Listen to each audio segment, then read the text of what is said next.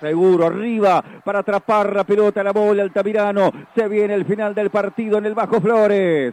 Ahí está Altamirano dominando la pelota, esperando la orden de Patricio Lustó que lo indica en este momento.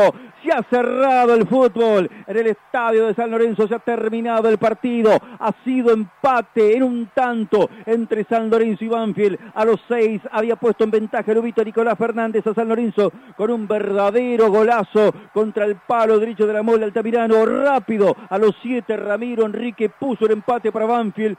Buen empate conseguido por el equipo de Javier Sanguinetti como visitante contra un equipo que venía puntero, haciendo un buen trabajo, generando buenas situaciones de gol y además sacándoselo de encima San Lorenzo en el segundo tiempo, en el tramo final del partido.